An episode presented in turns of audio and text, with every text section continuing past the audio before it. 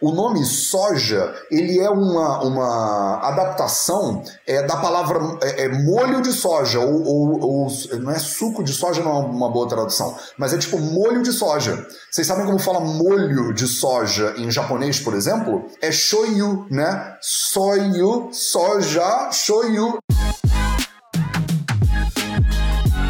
Você quer ter mais saúde? Gente, não tem segredo. É trabalho, disciplina e perseverança todo santo dia. Esse é o Projeto 0800. Hoje é aquele tipo de live que dá problema. Eu já, eu já tô ligado. Eu vou responder uma pergunta que vocês me fizeram: se soja faz mal, se soja faz mal. E eu já sei que suave não vai ser, né?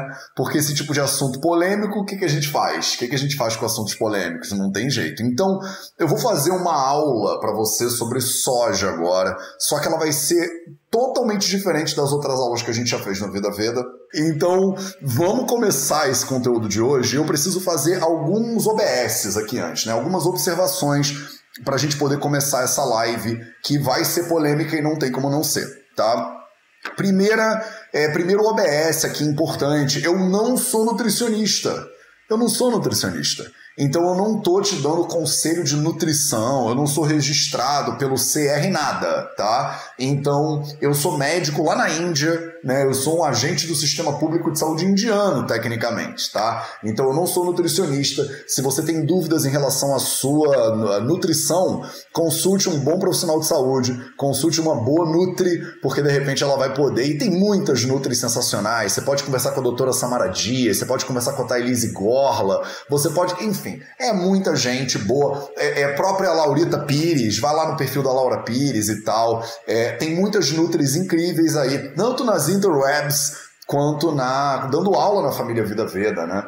Então, é, Bruna Fornazari, vai começar a vir nome de Nutri na minha cabeça. Tá bom, chega. Voltando, né? Eu não sou Nutri, tá? Então é importante que você saiba disso. Segunda coisa importante que você saiba, não tem soja nos clássicos ayurvédicos. Ah, Matheus, então vamos terminar a live por aqui, né? Por que, que você, que é o carinha do Ayurveda, o especialista em Ayurveda, vai falar sobre soja se nem tem soja nos samhitas? Porque eu acho que é uma oportunidade muito boa de eu te mostrar o que, que eu faço quando vocês me perguntam alguma coisa que eu não tenho referência nos samhitas, né?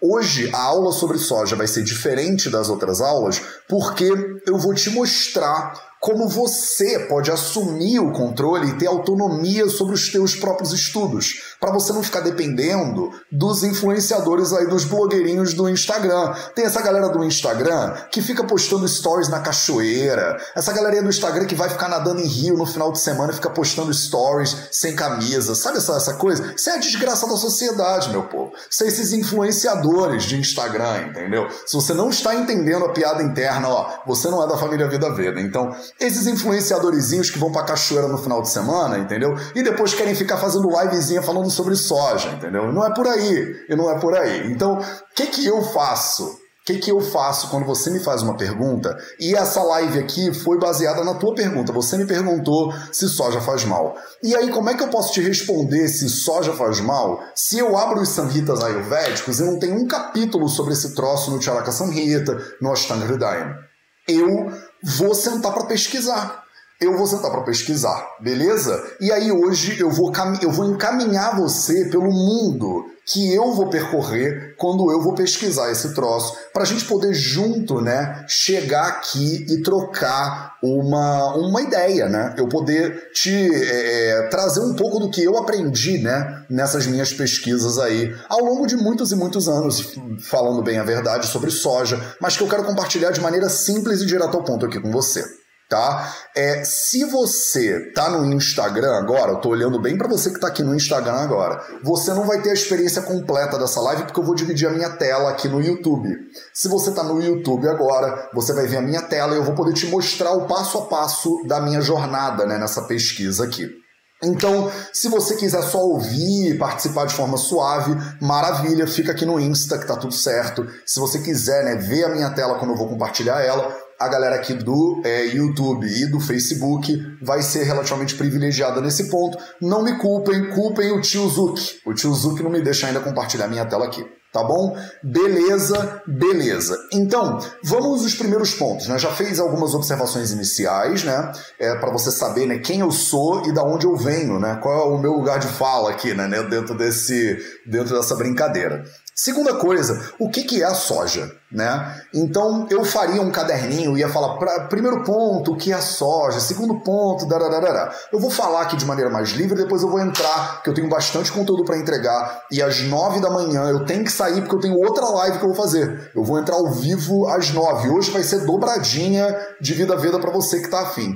Gente, eu tô com uns chifrinhos aqui, né? Tá, deixa pra lá. Então, o que que é a soja, né? A soja, ela é uma leguminosa, tá? Ela é uma leguminosa ela é típica do leste asiático. Ela não é típica do sul asiático não era típica do sul asiático, né? É, então, por exemplo, a Índia não é um país que tinha tradicionalmente um cultivo muito extenso de soja. O Brasil também não era, tá? Hoje em dia talvez seja o maior produtor de soja do mundo ou um dos maiores produtores de soja do mundo, mas o fato é que a soja é originada do leste asiático. Então, por exemplo, culturas que tradicionalmente consomem soja, a cultura japonesa, a cultura chinesa, a cultura coreana, por exemplo. E é daí que o nome soja vem, inclusive, né? O nome soja, ele é uma, uma adaptação é, da palavra é, é molho de soja, ou, ou, ou, não é suco de soja, não é uma boa tradução, mas é tipo molho de soja. Vocês sabem como fala molho de soja em japonês, por exemplo? É shoyu, né? Soyu, soja, shoyu. É daí que vem o negócio, tá? Não sei se você sabia isso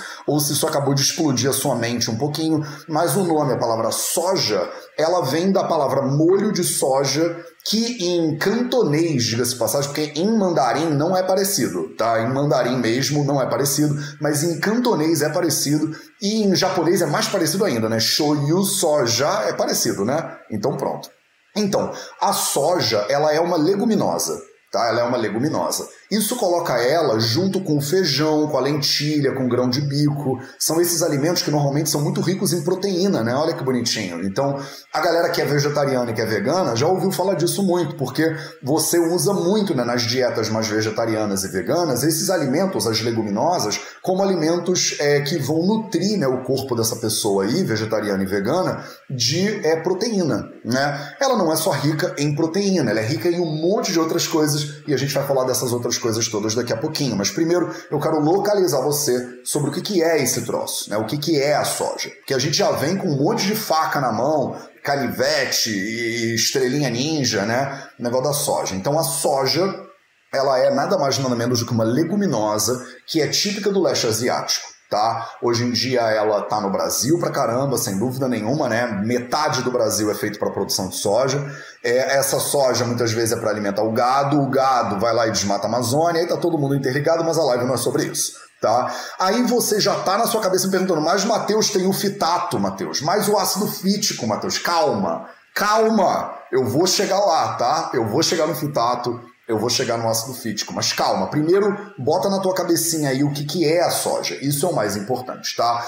É, ela é do gênero Glycine, né? Tem duas plantas, na verdade tem mais de 25 plantas diferentes. Então a soja nem é uma coisa só, tá? Ela nem é uma coisa só. Mas o nome né, o, o da soja comum, digamos assim, é Glycine max. Né? Esse é o nome é, científico né, dessa plantinha, Glycine max ela não tem nada a ver, ela não tem nada a ver com aminoácido. Então calma, segura aí se você é nutri ou se você é pesquisadora de nutrição, você já está pensando, Mateus, então o glicine tem a ver é, com, a, com a glicina? Não, não tem nada a ver, tá? Foi um cara, cadê o nome dele? Eu anotei o nome dele. O nome dele era. Cadê o nome dele? O nome dele era Linneus. O Linneus foi o cara que deu o nome de glicine, porque ele analisou uma raiz, né, da um tipo, uma variedade de soja, que a raiz era docinha. Então ele usou, né, o raiz grego glicos, que significa doce, né, e chamou de glicine, né? Não tem nada a ver com a glicina, que é um aminoácido, que é outra parada que não tem nada a ver tá? Então, só para vocês saberem, né? O nome dela é Glycine max. Tem outras, tá? Tem várias outras plantinhas. Tem um subgênero que chama soja também, né? E aí tem outras plantinhas que estão dentro desse subgênero soja. Se você quiser saber mais sobre isso, você pode entrar no PubMed, né, que é lá a biblioteca de medicina do Congresso dos Estados Unidos, e tem um monte de textos publicados lá. Se você botar Glycine Max, se você botar soia né, lá, ou soja lá, você vai ver uma porrada de textos lá. Você também tem a opção de entrar no nutritionfacts.org, nutritionfacts, F-A-C-T-S, facts.org. Essa ONG é liderada pelo Dr. Michael Greger e lá você acha nada mais nada menos do que 156 vídeos sobre soja tá? E aí ele pega os estudos científicos disponíveis e fala sobre, por exemplo, é, se a proteína isolada da soja ela é, é danosa para o corpo humano, se mulheres com fibroides deveriam evitar né, consumo de soja, se o fitoestrógeno da soja ele é, pode ser usado por mulheres na menopausa e se isso prejudica né, os calores, né, as ondas de calor ou não.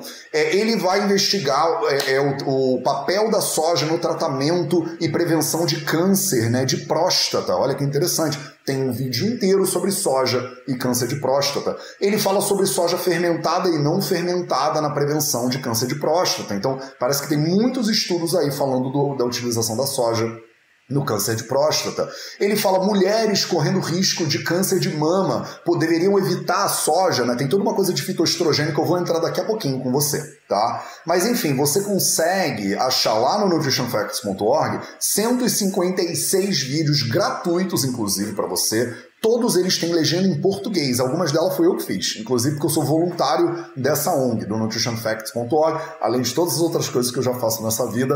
Ai meu Deus, né? Então, muito importante, muito importante você saber é que é isso que eu faço, tá? Eu entro no PubMed, eu boto lá soja, efeitos da saúde da soja. Aí dou uma passada de olho, vejo as meta-análises, dou uma lidinha de leve, não entrei numa pesquisa de duas semanas para fazer esse vídeo aqui para você, mas eu dou uma olhadinha lá de leve. Depois vou no nutritionfacts.org, boto lá soja, 156 vídeos eu já assisti a maioria deles, tá? Ao longo desses últimos anos. Aí eu já tenho uma ideia mais ou menos, né? Ah, o fitoestrógeno e tal, babá, beleza.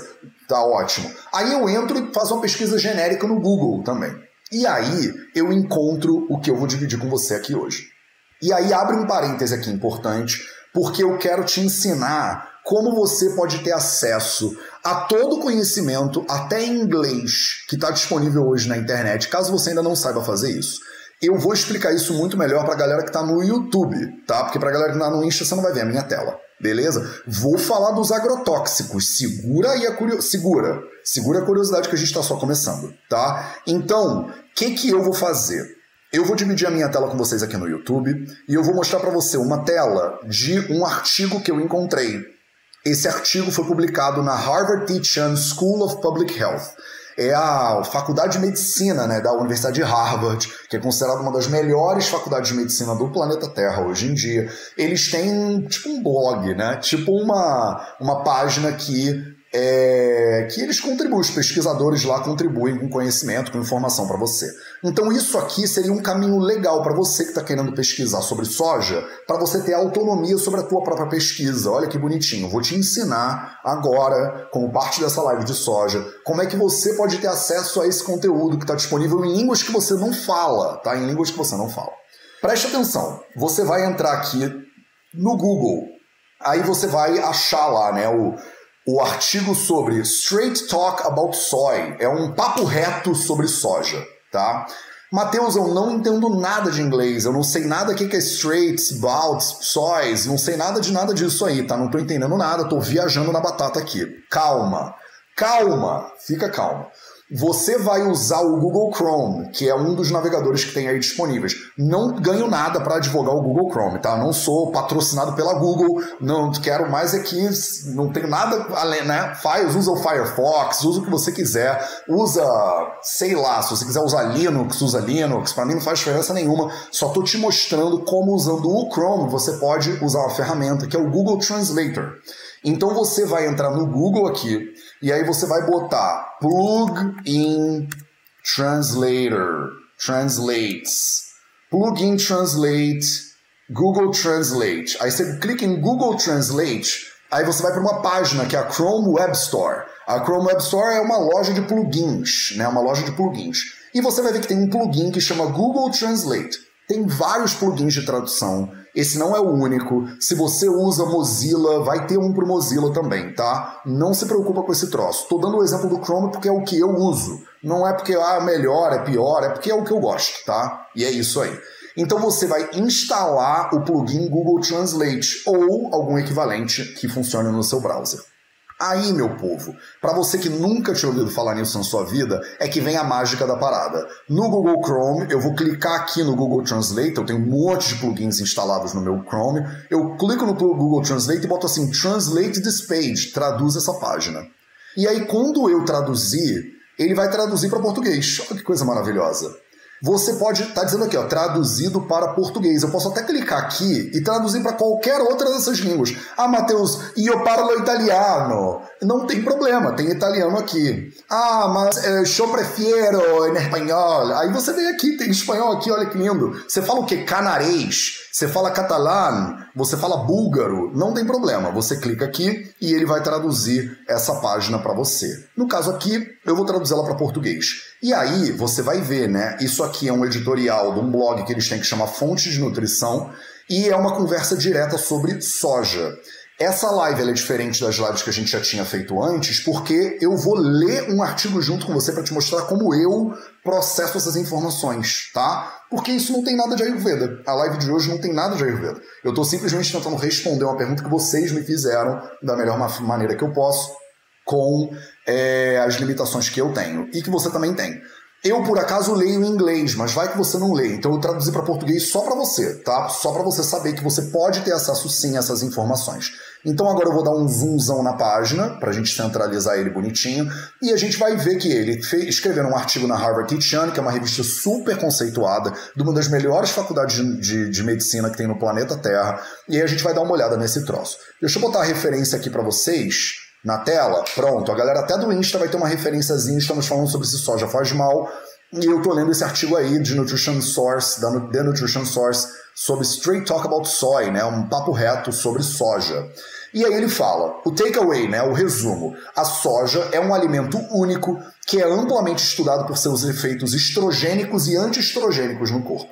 Os estudos podem parecer apresentar conclusões conflitantes sobre a soja, mas isso se deve em grande parte à variação na forma como a soja é estudada. Preste atenção que a gente vai elaborar isso mais para frente.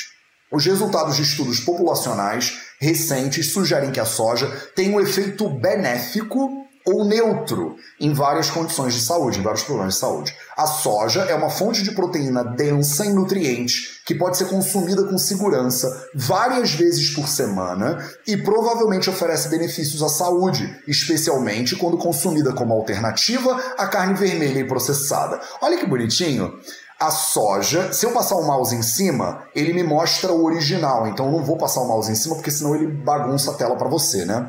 Mas Presta atenção, isso é Harvard, tá? Isso não é o Matheus, que é vegano, que estuda Ayurveda na Índia, que é maluco, que faz yoga, não tem nada disso, tá? Harvard está falando. A soja é uma fonte de proteína densa em nutrientes que pode ser consumida com segurança várias vezes por semana e provavelmente oferece benefício à saúde, especialmente quando consumida como alternativa à carne vermelha processada. Por quê? Porque a carne vermelha processada tem vários malefícios para a saúde. Maravilha? Maravilha. Então vamos continuar. A soja é exaltada como um alimento saudável por alguns, com alegações de domar as ondas de calor, prevenir osteoporose e proteger contra cânceres hormonais, como mama e próstata. É verdade, tem uma série de estudos científicos aí pela internet, bons inclusive de jornais respeitados, falando sobre os efeitos de consumo de soja na prevenção de calores da menopausa, prevenção de osteoporose, diga-se de passagem, mesmo com fitato, que pode impedir a absorção do cálcio, blá blá blá blá blá. Mesmo assim, prevenção de osteoporose e proteção contra cânceres de base hormonal, como cânceres de próstata e câncer de mama. Ao mesmo tempo, outras pessoas evitam a soja por medo dela causar o câncer da mama, como também causar problemas de tireoide e causar demência. Seja lendo um artigo da imprensa popular ou um estudo clínico bem elaborado sobre soja, sempre permanece algum debate. É como uma espécie da família das leguminosas, os cientistas da nutrição costumam rotular a soja como um alimento, como um alimento com potencial para benefícios significativos para a saúde. No entanto, devido às pesquisas contrárias que sugerem poss possíveis efeitos negativos da soja em certas situações, tem havido uma hesitação em promover a soja wholeheartedly, em inglês, né, de todo o coração, né, de maneira entusiástica, de maneira é, aberta. Parte dessa incerteza se deve à complexidade dos efeitos da soja no corpo humano. A soja é o único alimento que contém uma alta concentração de isoflavonas, que é um tipo de estrogênio vegetal, quer dizer, um fitoestrogênio. A função desse fitoestrogênio é semelhante, semelhante ao estrogênio humano, mas com efeitos muito mais fraquinhos. As isoflavonas da soja podem se ligar aos receptores de estrogênio no corpo e causar uma fraca atividade estrogênica ou anti estrogênica. Pode causar uma atividade estrogênica ou anti-estrogênica. As duas principais isoflavonas da soja são chamadas de genisteína e daidzeína. Não sei se é assim que traduz. Deixa eu ver como é que é o nome delas no original. É genistein and dadzein. Deve ser genisteína e dadzeína. As isoflavonas de soja e a proteína da soja parecem ter diferentes ações no corpo com base nos seguintes fatores. Primeiro fator importante, o tipo de estudo. Você está fazendo um estudo baseado em animais ou em humanos? Tem muitos estudos aí que são baseados em animais, só que os animais metabolizam, digerem, metabolizam, processam, absorvem a soja de maneira totalmente diferente dos seres humanos. Então, se o estudo científico que você está lendo foi baseado em ratos, por exemplo, isso talvez não seja transportável para a realidade da fisiologia humana. Etnia. A soja pode ser decomposta e usada pelo corpo de formas diferentes em diferentes grupos étnicos. Olha que loucura! Razão pela qual indivíduos de alguns países que comem muita soja parecem se beneficiar desse alimento. Níveis hormonais. Como a soja pode ter propriedades estrogênicas, os seus efeitos podem variar, dependendo do nível de hormônios existentes no corpo. Mulheres na pré-menopausa têm níveis circulantes de estradiol muito mais altos, a principal forma de estrogênio no corpo humano, do que as mulheres na pós-menopausa. Nesse contexto, a soja pode agir como um anti-estrogênio, mas entre as mulheres na pós-menopausa, a soja pode agir mais como um estrogênio. Por, entenderam por quê? A, a, a, esse fitonutriente, esse fitoestrogênio, ele ocupa os receptores do estrogênio, mas ele tem efeitos mais fracos do que o estrogênio. Isso significa que uma mulher na pós-menopausa, que já não tem tanta carga desse hormônio, ela vai ter um pouquinho mais porque ela consumiu né, a soja. Então, às vezes, em vez de ficar passando um bando de creme no corpo, a tua alimentação ela tem efeitos hormonais para o seu corpo. Olha que loucura, meu povo. Mateus, a alimentação ela tem efeitos hormonais? Sim, a alimentação pode ter efeitos hormonais. Então, para a mulher que já não está mais produzindo esses hormônios direito, o consumo desse fitoestrogênio derivado da soja pode aumentar um pouquinho a circulação desses hormônios que ela já não produz tanto. Para uma mulher que produz muito, por exemplo, estradiol, é os fitoestrógenos da só fitoestrogênios, eu traduzo isso na minha cabeça, sempre falo errado.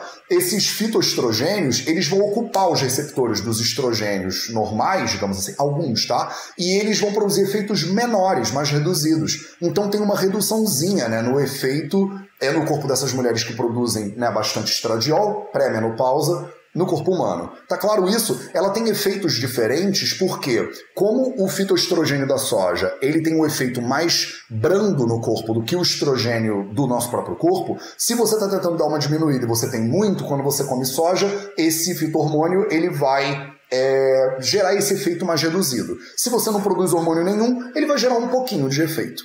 Tá claro? Muito menos do que uma reposição hormonal, por exemplo. Além disso, mulheres com câncer de mama são classificadas no tipo de hormônio: câncer de mama hormônio positivo ou câncer de mama hormônio negativo. E esses tumores respondem de maneiras diferentes aos estrogênios, é claro. O tipo de soja também varia. Que tipo de soja está sendo estudado? Alimentos integrais, por exemplo, de soja, como o tofu ou a própria soja, né, o edamame, muitas vezes consumido. Versões processadas da proteína, como pó de soja, hambúrguer vegetariano ou alimentos à base de soja. Ou são alimentos fermentados, né? Porque a soja produz alimentos fermentados e também não fermentados. Se eles forem usados como suplementos, esse suplemento com base na soja, por exemplo, uma proteína de soja, ele tem a isoflavona, ele tem proteína de soja no suplemento, tem suplementos diversos, né, aí que são derivados da soja. Então, Basicamente, o que a galera da Harvard está falando pra gente é assim, ó. As isoflavonas de soja e proteína parecem ter diferentes ações no corpo com base em fatores diferentes. Quer dizer, você tem que considerar o tipo de estudo científico que está sendo feito, a etnia dos seres humanos que estão consumindo esse troço, níveis hormonais, né? Dependendo do corpo, que o homem e a mulher têm níveis hormonais estrogênio diferentes, a mulher pré-menopausa e pós-menopausa também tem níveis diferentes e o tipo de soja que está sendo usado no estudo. Então, o estudo científico que provou que a soja não sei que lá não significa nada a priori. Você tem que ver que soja que é, que tipo de pessoa está sendo estudado, qual é o nível hormonal daquele ser humano que está sendo estudado e qual é o tipo de estudo que está sendo feito. É um estudo em ratos, por exemplo. Os ratos vão digerir e processar soja de maneira diferente que seres humanos vão digerir e processar soja. Tá claro? É claro. Portanto, há muitos fatores que dificultam a construção de declarações gerais sobre o efeito da soja na saúde. Isso aqui é um troço que eu falo para vocês o tempo inteiro, né? Eu sempre falo, depende, depende. Mateus, soja transgênica dá câncer? Depende, depende. Depende. Depende de um bando de coisa. Depende da soja, depende do transgênico. Eu vou falar de transgênicos daqui a dois minutinhos, tá? Eu tô focado na soja, soja mesmo. Antes de falar de transgênico, modificação, é, é, é como é que fala? Glifosato. Antes da gente falar dessas coisas todas, tô falando só da soja primeiro, tá? Então foca aqui.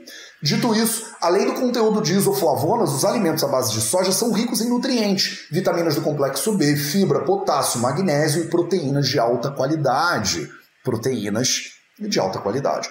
Ao contrário de algumas proteínas vegetais, a proteína da soja é considerada uma proteína completa, contendo os nove aminoácidos essenciais que o corpo não pode produzir e que devem ser obtidos da sua dieta. Alimentos à base de soja também são classificados como fermentados e não fermentados. Tem uma tabela abaixo, né? O fermentado significa que o alimento foi cultivado com bactérias benéficas. Fermento ou mofo.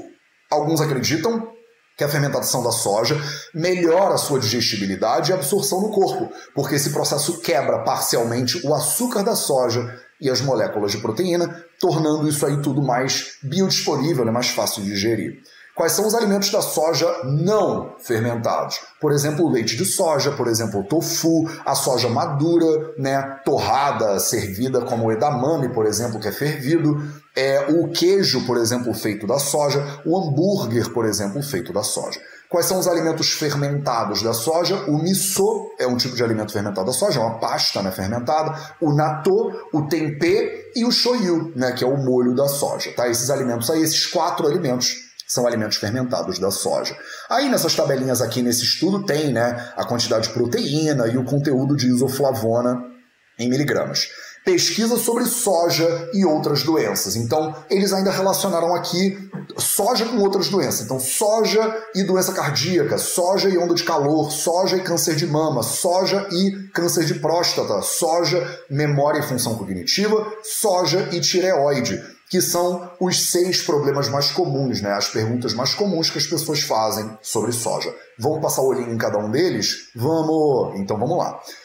Doença cardíaca. A proteína de soja assumiu um papel central depois que algumas pesquisas mostraram que ela pode reduzir os níveis de colesterol prejudicial.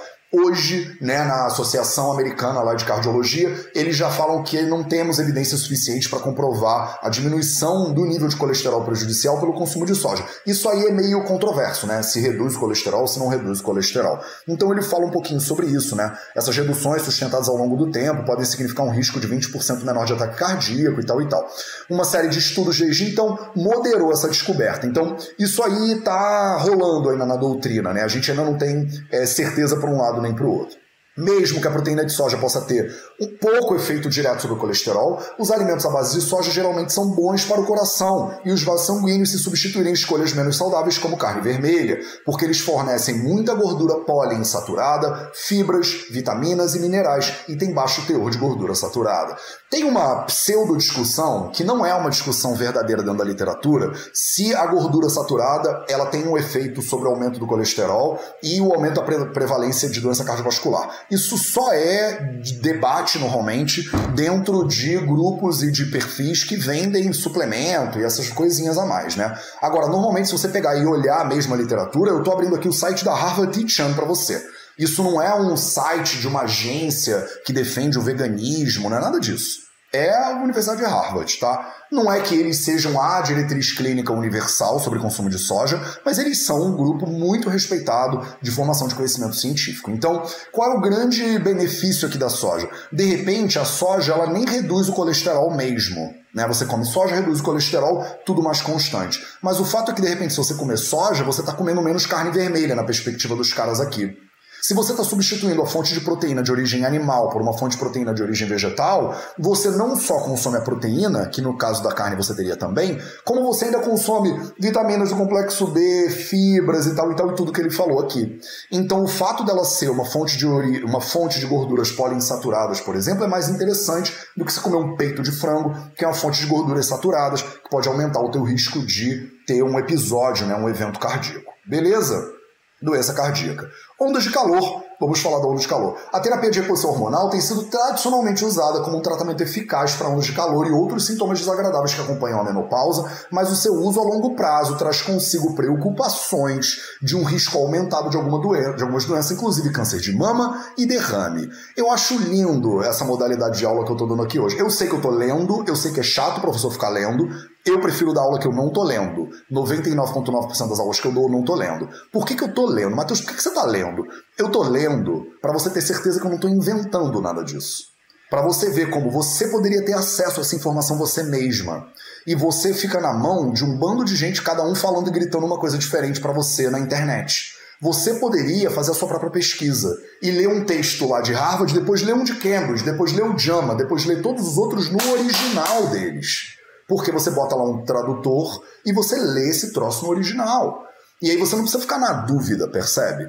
Você não precisa ficar sendo jogada entre uma empresa que vende um suplemento e a outra empresa que vende um tratamento. Você pode pegar a sua saúde e tomar as rédeas do controle da tua saúde. Esse é o poder. Eu tô lendo isso aqui só para você saber que você podia estar tá lendo isso aqui.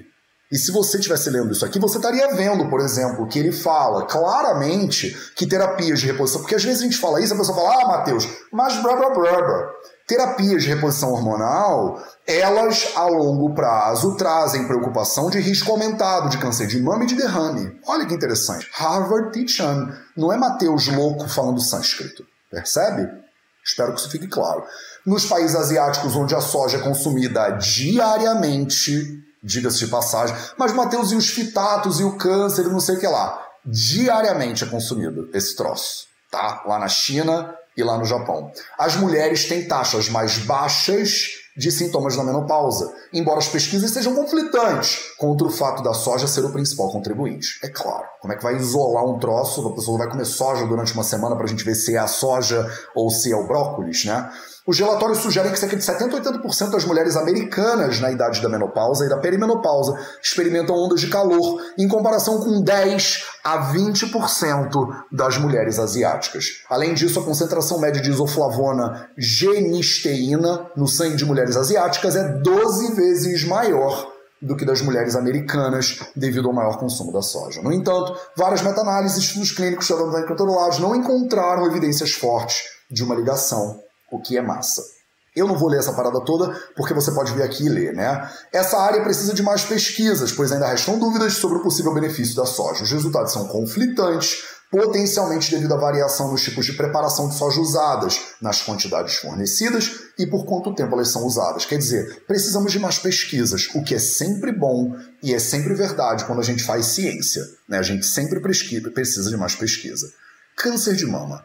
Os fitoestrogênios nem sempre imitam o estrogênio. Em alguns tecidos, em algumas pessoas, eles podem bloquear a ação do estrogênio. Se a ação bloqueadora do estrogênio da soja ocorrer na mama, a ingestão de soja poderia, em teoria, reduzir o risco de câncer de mama, porque o estrogênio estimula o crescimento e a multiplicação das células cancerosas da mama, e os estudos até agora não fornecem uma resposta clara. A gente ainda não sabe exatamente, você pode ler isso aqui tudo, tá meu povo? Isso aqui tá de graça para você na internet. De graça para você na internet. Destaques de, é, de um estudo aqui que eles estão analisando, né? É, um risco 22% menor de câncer de mama ao comparar com o consumo maior ou menor de soja durante a idade adulta. Uma redução de 28% no risco de câncer de mama, hormônio positivo em mulheres na pós-menopausa. Uma redução de 54% no risco de câncer de mama com hormônio negativo em mulheres na pré-menopausa. E uma redução de 47% de câncer de mama na pré-menopausa ao comparar o consumo alto ou baixo de soja durante a adolescência e a idade adulta. O Breast Cancer Family Registry foi um estudo prospectivo acompanhando 6.235 mulheres com diagnóstico de câncer de mama que moravam nos Estados Unidos e no Canadá. A ingestão de isoflavonas de soja foi examinada em relação às mortes por todas as causas, e esses são os principais destaques desse estudo. Mulheres que comeram maior quantidade de isoflavona de soja tiveram um risco 21% menor de morte em comparação com mulheres que consumiram menos soja. Mulheres que tinham tumores, né, e que não estavam recebendo tamoxifeno, pareceram receber o maior benefício com maior ingestão de isoflavonas de soja. No entanto, a ingestão de isoflavona não teve um impacto negativo nas mulheres que estavam recebendo tamoxifeno ou que tinham tumores é, de registro positivo. Né? De todas as etnias, as mulheres asiático-americanas tendem a ter a maior ingestão de isoflavona, cerca de 6 miligramas, diariamente. Mas essa quantidade ainda era muito menor do que mulheres que vivem em países asiáticos, que comem perto de 46 miligramas de, de isoflavona diariamente. Os autores observaram que as mulheres americanas parecem se beneficiar com o consumo de pequenas quantidades de soja. Outro estudo, tem um monte de estudo, tá? Os autores concluíram que isoflavonas de soja ingeridas em níveis comparáveis ao das populações asiáticas podem reduzir o risco de recorrência do câncer em mulheres recebendo terapia com tamoxifeno e não parecem interferir na eficácia do tamoxifeno, porque a soja e as isoflavonas, elas têm, é, elas brigam com vários remédios, né, que tem por aí. No entanto, os achados precisam ser confirmados porque foram principalmente em subgrupos e podem ser, podem ser sendo concluídos assim por causa do acaso também, né? Maravilha? Câncer de próstata. Tô varando aqui porque isso aqui está tudo disponível para vocês na internet, você pode parar e ler por conta própria. A incidência de câncer de próstata é maior nos países ocidentais e menor nos países asiáticos. Já sabe para onde isso está indo, né? Onde os alimentos à base de soja fazem parte da dieta diária. Eu sei que causação e correlação não são a mesma coisa, tá, gente? Mas é porque é importante a gente contemplar algumas coisinhas. Não dá para jogar o argumento pela janela só falar, ah, causação e correlação não é a mesma coisa. Calma, né? Para para olhar um pouquinho, né? Além disso, os estudos observacionais descobriram um risco aumentado de câncer de próstata em homens chineses e japoneses que mudam para países ocidentais. Olha que interessante homens chineses e japoneses que se mudam para países ocidentais e adotam uma dieta ocidental, mas não aqueles que continuam a seguir uma dieta tradicional. Nem sabe-se se isso é por causa da soja, mas olha que interessante. Os japoneses e chineses têm uma incidência menor de câncer de próstata. Ponto. Ah, Matheus, não dá para saber por quê. Não dá. A gente pega chineses e japoneses que vão morar nos Estados Unidos, e, dependendo se eles continuam seguindo a sua dieta tradicional ou se eles adotam uma Standard American Diet, que é a SAD, S-A-D, né? SAD significa triste em inglês, e esse é o acrônimo que fala assim em português para a Standard American Diet. É uma dieta americana típica, né? SAD. Ela é meio triste mesmo, tá? Se o chinês e o japonês, que antes tinham uma incidência de câncer de próstata baixa, ele se muda para os Estados Unidos e começa a adotar uma dieta americana típica, ele vai ter os índices de incidência de câncer de próstata típicos americanos, que são through the roof, como eles falam lá, né? São altíssimos, né? Agora, se essas pessoas continuam a seguir suas culturas e dietas tradicionais, eles não têm um aumento na incidência de câncer de próstata. Olha que interessante, né? Olha só já aí abrindo uma série de questionamentos para vocês. Uma revisão de oito ensaios clínicos randomizados examinou o efeito da soja em homens com ou em risco de desenvolver câncer de próstata. Dois meses, dois desses estudos descobriram que os suplementos de isoflavona ou proteína de soja na dieta reduziram o risco de câncer de próstata em homens com alto risco de desenvolver essa doença. No entanto, nenhum dos estudos encontrou efeito significativo nos níveis de antígeno específico da próstata, o PSA, né, o PSA, como é que fala isso em português? Acho que é PSA mesmo, né? O PSA é uma proteína produzida pela próstata que é usada para detectar o câncer de próstata. Vocês que não são homens não sabem disso, mas a gente faz exame e detecta lá pelo aumento, né, ou normalidade do PSA, se a pessoa ela tá com uma predisposição aí, né? Os autores discutiram as limitações dessa revisão, incluindo o pequeno número de participantes, a curta duração dos estudos e a variação nas dosagens e tipo de soja administrados, que são os problemas comuns dos estudos modernos, né, de soja, mas que é tudo que a gente tem, tá? É tudo que a gente tem. Importância da soja ou interferência da soja na memória e função cognitiva. Vocês não estão cansadas ainda, não? Já estou 40 minutos falando de soja, né?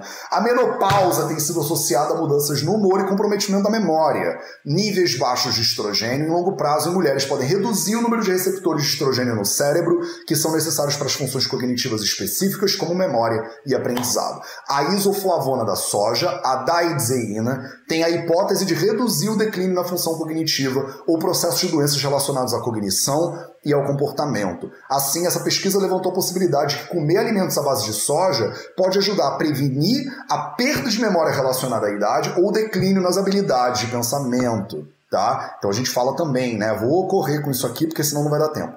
Um grande estudo em homens descobriu um efeito prejudicial na função cognitiva. Olha como as, né, as evidências científicas ainda são muito conflitantes. Em um estudo de corte prospectivo com mais de 3.700 homens nipo-americanos, né, japoneses americanos, que vivem no Havaí, a maior ingestão de tofu na meia-idade foi significativamente associada a um maior comprometimento cognitivo e atrofia cerebral no final de vida, em comparação com homens com menor ingestão de tofu.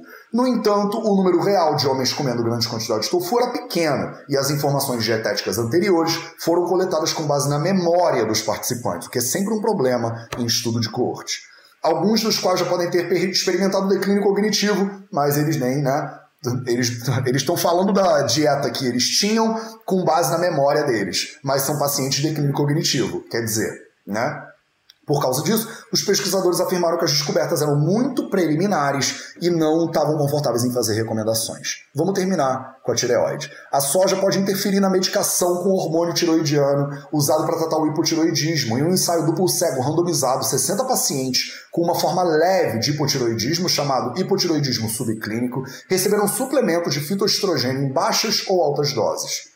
A quantidade pode ter sido obtida de um vegetal deixa eu ver em inglês, porque a tradução às vezes ela fica esquisita, né? Ah, essa quantidade, 30 gramas de proteína de soja, que poderia ser obtida com uma dieta vegetariana normal, tá? O risco de desenvolver hipotiroidismo clínico foi aumentado no grupo de fitoestrogênio superior. Os autores sugeriram que pacientes vegetarianas do sexo feminino com hipotiroidismo subclínico podem precisar de monitoramento mais cuidadoso da função tireoidiana. No entanto, os autores também encontram benefício na redução dos fatores de risco cardiovascular do grupo de fitoestrogênio alto, com uma redução significativa na resistência à insulina, marcadores inflamatórios e pressão arterial.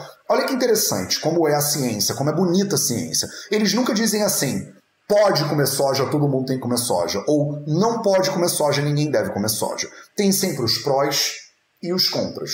E aí você vai ler esse troço e você vai tirar as suas conclusões. Você vai tentar decidir o que que faz sentido para você, para sua saúde. Eu posso te ajudar a pensar? Eu posso te ajudar a pensar. Mas o fato é que você tem que decidir se tiroidite é mais importante para você do que doença cardiovascular, por exemplo. Se você tem uma melhora na tua chance de desenvolver uma doença cardiovascular severa com maior consumo de soja, e aí você vai tomar a sua tiroxina e você vai ficar feliz da vida. O fato é que doença cardiovascular é o assassino número um de homens e mulheres no Brasil e em Portugal. Tiroidite Hashimoto não é. Né? Então, se você pensar qual, quais são as causas pelas quais provavelmente você e todo mundo que você conhece vai morrer, é doença cardiovascular e câncer. Se a soja ela tem um efeito potencialmente positivo em doença cardiovascular e câncer, talvez o consumo disso pese mais para o positivo do que para o negativo, mesmo considerando que talvez você tenha que observar com muito cuidado a sua função da tireoide quando você está com consumo ativo de soja. Tá bom? Então eu sei que essa live de hoje está totalmente diferente do normal do que eu faço, mas é porque eu queria te mostrar como é que eu. Um exemplo. A mesma coisa que a gente fez agora, demoramos aí uns 40, meia hora lendo esse artigo. Você pode sentar uma tarde e ler vários artigos. E aí você vai tirar as suas próprias conclusões. E ficar lendo o blog da pessoa que vende suplemento de soja que fala que é bom, ou ficar lendo o blog da pessoa que vende suplemento de sem ser de soja que fala que soja é ruim, lê e tira suas próprias conclusões. Isso está tudo disponível para você na internet. Beleza? Agora Não, eu não. Eu vou voltar. Pronto. Agora vamos falar de assuntos que são importantes. Stop sharing. Primeiro de tudo, Mateus, então toda a soja do mundo é boa? Não, acabei de falar que não, tá? Não é toda que é boa o tempo todo para todas as pessoas. O que, que você precisa entender? Tem duas coisas diferentes. Uma coisa é analisar a soja. Outra coisa é analisar essa, esse troço que a gente planta, por exemplo, no centro-oeste brasileiro. Qual é o problema aqui? O problema aqui chama monocultura, tá? O grande problema que a gente tem aqui chama monocultura. Esse é o problema. O que, que significa monocultura? Monocultura significa você pegar grandes pedaços de terra e você plantar uma coisa só.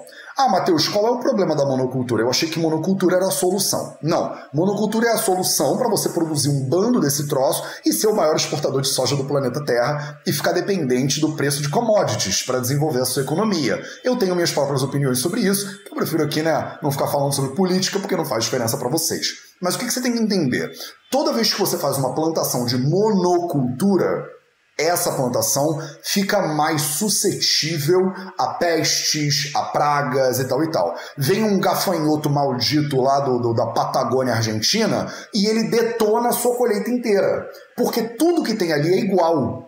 Então basta um bom predador para matar aquela brincadeira inteira, percebe? O que, que acontece quando você tem um processo de monocultura? Quando você planta. Não importa se é milho, soja, não importa, mas a gente está falando de soja aqui, tá? Quando você tem um processo de monocultura de qualquer coisa que seja, essa monocultura ela fica mais suscetível a predadores. Sejam eles fungos, gafanhotos, ou seja lá o que for, tá? Quando a sua monocultura fica mais suscetível a gafanhotos ou fungos, ou seja lá o que for, você precisa proteger aquela cultura com substâncias que a gente chama de defensivos agrícolas. Aí você precisa espreiar um bando de produto químico para os gafanhotos malditos da Patagônia Argentina, que eu inventei agora, tá? Diga-se de passagem, para eles não fazerem a festa na soja e você perder a sua colheita inteira. Então você tem que espreiar uma camada de um produto químico que não deixa o gafanhoto comer. Tô dando só o exemplo bobo do gafanhoto, tá? Tô dando só o exemplo bobo do gafanhoto para você. Mas isso se aplica a milhões de coisas diferentes. Você espreia um produto químico que defende a soja do gafanhoto. Só que aí o que, que acontece com a soja? Você joga um produto químico ali, um glifosato, ó, um glifosatozinho ali. O que, que acontece com a planta? A planta morre também, porque ele é um produto tóxico pra caramba. Se ele é tóxico pro gafanhoto e pro fungo, ele pode ser tóxico também pra planta. E aí, o que, que eu, que sou cientista de alguma empresa, Imagina que seja uma empresa de, de, de, sei lá, de produtos agrícolas, né? Eu preciso pensar assim. Eu não tenho como não produzir monocultura, porque eu sou o maior exportador de soja do mundo, né? É, eu não tenho como não botar defensivo agrícola aí, porque senão os gafanhotos vêm e vão comer o troço inteiro. Será que eu consigo fazer uma soja que resiste melhor a esse produto químico?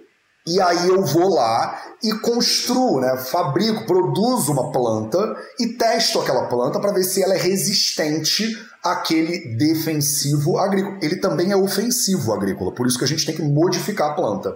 Como é que você pega e modifica essa planta? De várias maneiras diferentes. Uma das maneiras é modificá-la geneticamente. Aí você faz um organismo geneticamente modificado, tá? A soja geneticamente modificada, ela é geneticamente modificada não 100%, mas em grande medida para ela ficar mais resistente ao defensivo agrícola que você bota para proteger a monocultura do gafanhoto. Vou tomar um gole de água enquanto você assenta isso tudo que eu acabei de falar. Tá? O problema não é a soja geneticamente modificada. A soja geneticamente modificada é a tentativa de solução de um problema que a gente criou com outro problema, que chama monocultura, tá? Que chama monocultura. No momento que você tenta defender a soja do gafanhoto, você espreia glifosato, a soja morre, você cria uma soja que é resistente. Então a soja geneticamente modificada, ela é resistente ao produto químico, pelo menos durante um período de tempo, né? E aí o que que acontece? Você que está comendo a soja geneticamente modificada, O problema não é nem que ela é geneticamente modificada, porque não é, não é que o DNA dela é diferente, ele vai entrar no seu corpo e vai criar ali um prion que vai gerar uma doença rara e tal e tal. Não é esse o problema. O problema é que a soja que é geneticamente modificada, ela recebeu um banho de químico tóxico. E é por causa do químico tóxico que ela é geneticamente modificada, percebe? Então, quando você come alguma coisa que é geneticamente modificada, o problema é que essa coisa tomou um banho de químico, senão ela não precisava nem ser geneticamente modificada. O cultivo de orgânico, por exemplo, qual é o grande diferencial do cultivo de orgânico? É a gente não precisa modificar ele geneticamente, porque você não está botando químico nenhum nele. Então você bota lá os químicos naturais, bota, sei lá, spray de hortelã, né? Lá na Índia eles usam urina de vaca para bastante para fazer esse negócio. Então a soja ou a planta que você está criando, ela não precisa ser super forte para aguentar um glifosato, que é um tóxico bizarro. Se você come soja geneticamente modificada, ou milho, ou seja lá o que for, você está necessariamente comendo um produto que tomou um banho de produto químico. E esse produto químico sim é muito tóxico. Esse é um dos grandes, um dos grandes problemas de você comer alguma coisa que é geneticamente modificada. Então preste atenção. Qual é o problema? É eu comer a soja geneticamente modificada? Não, é toda a estrutura produtiva que está envolvida para precisar produzir soja geneticamente modificada. E aí o que, que acontece? O gafanhoto, lembra do gafanhoto? Que não é bobo nem nada, ou o fungo, que não é bobo nem nada, eles aprendem a comer glifosato, ou seja lá qual for também o químico tóxico que você está botando na, no, no, na soja. E aí eles ficam resistentes ao produto químico. E aí o que, que você precisa fazer? Você precisa fazer um produto químico mais tóxico ainda. E aí você aumenta a toxicidade do defensivo agrícola, e aí a soja, que antes era resistente ao defensivo agrícola A, agora não é resistente ao B e ela morre. E aí o que, eu, indústria, preciso fazer? Eu crio uma outra soja mais geneticamente modificada ainda que vai resistir àquele produto que é mais químico ainda. A gente está fazendo isso desde a década de 70. Por que, que a gente está fazendo isso desde a década de 70? Porque na década de 50, na década de 40, acabou a Segunda Guerra Mundial. Então, dois minutos de história um pouquinho para você, tá? Eu não sou o Eduardo Bueno, não, mas vamos lá, né? Buenas, buenas ideias aqui para você agora. Então, preste atenção. Na década de 40, né, em 45, acabou a Segunda Guerra Mundial e a gente teve um planeta Terra inteiro que estava envolvido no esforço de guerra. Né? A indústria bélica estava toda produzindo armas e bombas e, e químicos tóxicos para serem usados nas guerras. No momento que acabou a guerra, essa indústria toda ficou ociosa ficou com uma alta produção de máquinas e químicos e tal, mas sem ter para onde vender esse troço. E aí, não sei se é à toa ou se porque alguma coisa, na década de 60 e 70 a gente passou por uma revolução agrícola. A gente começou a fazer o que a gente faz hoje no planeta Terra, que é plantar essas monoculturas em países subdesenvolvidos ou em desenvolvimento. A Índia e o Brasil são dois exemplos, eu morei nos dois durante bastante tempo. E dane-se, né, esses países subdesenvolvidos, né, eles que se lasquem, né? Então a gente começou a plantar essas sementes aí bem bizarras, que são vendidas por essas é, Monsantos Buyers da vida, que por acaso vendem a semente e também vendem o defensivo agrícola, é que modelo de negócios supimpa, né? Que eu não pensei nisso antes, não. Quem sabe o Vida Vida até ganhava mais dinheiro. Então você bota, você vende a semente e você vende o defensivo, que é uma, um combo, né? É um combo. E aí você tem agricultores que para produzir aquela semente precisam daquele defensivo agrícola, porque senão a praga vai lá e come tudo que você produziu a sua vida inteira, você perde a sua fazenda para o banco e você, como tem lá na Índia, um índice altíssimo de suicídio entre agricultores rurais. Por causa desse sistema, percebe? O problema, meus amores, não é a soja. O problema é esse sistema que a gente vive. A gente vive num sistema que, na hora que você produz um troço de uma maneira que é burra, como a monocultura, você cria ato contínuo uma estrutura comercial, né, capitalista em cima para proteger aquele droga daquele sistema. E aí você pega aquela soja, ela recebe lá um insumo, né, um defensivo agrícola, é o gafanhoto fica um super gafanhoto, aí você tem que criar um novo defensivo e uma nova soja. Tá entendendo? Essa soja, o problema não é que ela é soja. A soja não é o problema. O problema é a estrutura produtiva que está em volta dessa soja, que contamina a soja com um bando de produto químico. Aí você pega essa soja e você dá ela para quem? Ah, Matheus, eu dou ela para as crianças. Não, você não dá ela para as crianças. Você produz soja e milho no Brasil principalmente para quê? Você produz soja e milho no Brasil principalmente para alimentar animais, né? Você produz soja e milho no Brasil para alimentar animais, para alimentar os porcos, para alimentar as vacas, principalmente animais para consumo humano.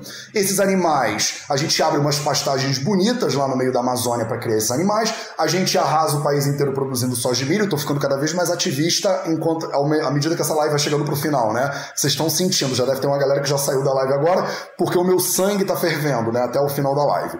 Então, você faz uma estrutura de produção inteira que deixa um país inteiro dependente de três produtos, que são commodities, que têm o preço regulado pelo mercado internacional, e que você alimenta esses animais com esses, essas leguminosas, essas sementes, que são todas cheias de produto químico. Esses animais produzem leite, que você dá para as suas crianças. Esses animais são abatidos e você come a carne desses animais contaminados. E aí vocês ficam com birra com a soja. Se você quer ter birra com alguma coisa, não devia ser com a soja. Certamente não devia ser com a soja. Eu passei 40 minutos da live te explicando porque a soja não é um alimento que faz mal por si só. E agora eu estou te explicando por que a cultura de soja, o sistema produtivo de soja, faz sim mal. Faz muito mal. Pessoalmente, eu acho que ele faz mal para toda a estrutura produtiva e potencialmente de um país inteiro. No caso aqui, o Brasil. Ele faz mal porque tem produtores que ficam dependentes desses insumos que eles ficam comprando dessas grandes empresas multinacionais e que às vezes eles não conseguem comprar e aí eles vão à falência e aí o banco pega a propriedade deles e os caras se enforcam no meio da lavoura. Isso acontece muito mais do que você gostaria de saber. Além disso, ela faz mal para o planeta Terra inteiro, porque você tem contaminação de lençol freático Sabe o aqueduto Guarani, né? Essas coisas todas que a gente tem maravilhosas no Brasil, uma riqueza de águas e tal e tal. Então, isso aí é tudo poluído porque esses insumos agrícolas eles não param na folha da soja, eles descem terra abaixo. Isso faz mal porque você produz um campo inteiro de monocultura, que beneficia grandes produtores e não pequenos produtores. E aí você tem uma distribuição de renda, uma das piores distribuições de renda do planeta Terra inteiro, que tem tudo a ver com o fato da gente ter um histórico de país de produção de monocultura. Isso faz mal porque essa soja é produzida para alimentar animais que são criados de pasto solto, desmatando a Amazônia.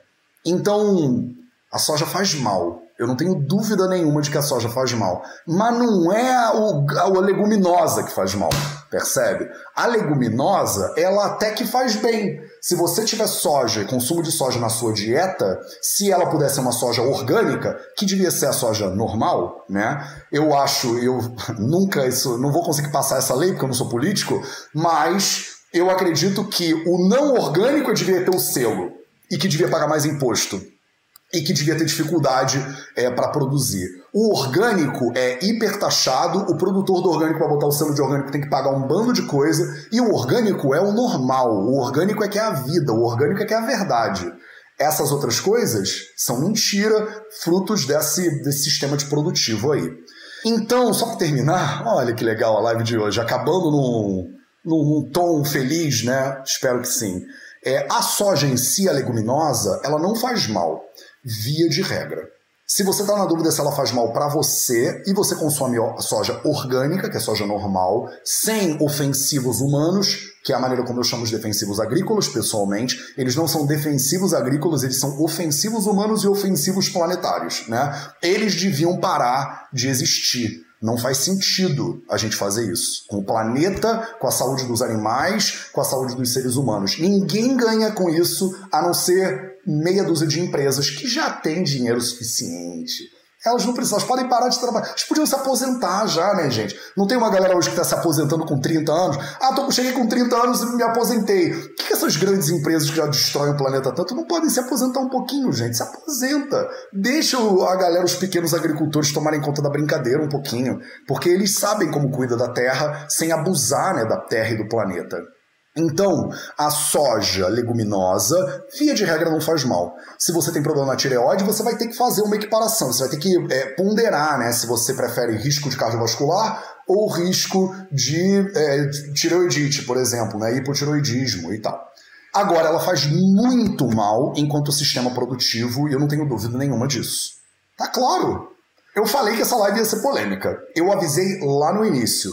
Eu sei que vão ter comentários. Eu sei que vão ter comentários. Mas tá tudo certo. Vocês que me perguntaram. Não fui eu que acordei de manhã e falei: quero falar sobre soja hoje?